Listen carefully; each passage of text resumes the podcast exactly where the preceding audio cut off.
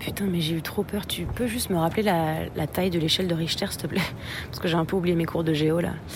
Euh, bah écoute, moi je sors du studio, je suis mi-vénère, mi-rassurée. Ça s'est hyper bien passé pour nous, pour la marque.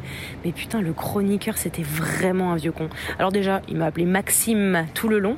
Et puis tu sais, tu sens le mec qui, culpabilise d'avoir vécu comme un bâtard et, qui veut pas assumer que si la Terre elle va mal, c'est aussi un peu de sa faute. Il a essayé évidemment de me piéger sur le fait que nos pièces arrivent par avion et que ça pollue aussi. Genre, le mec, il veut juste pas apprécier les démarches positives parce que lui, il fait rien pour son prochain. Tu vois le, tu vois le genre de gars un peu?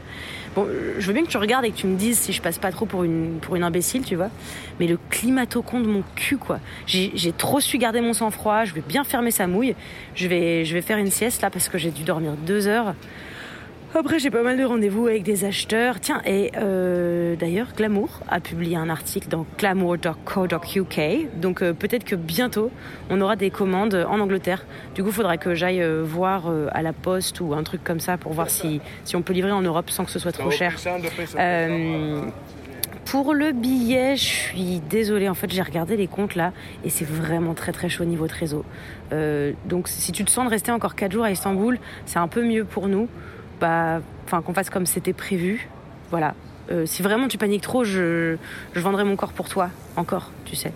Bon, je te fais des bisous, fais gaffe à toi. Bisous.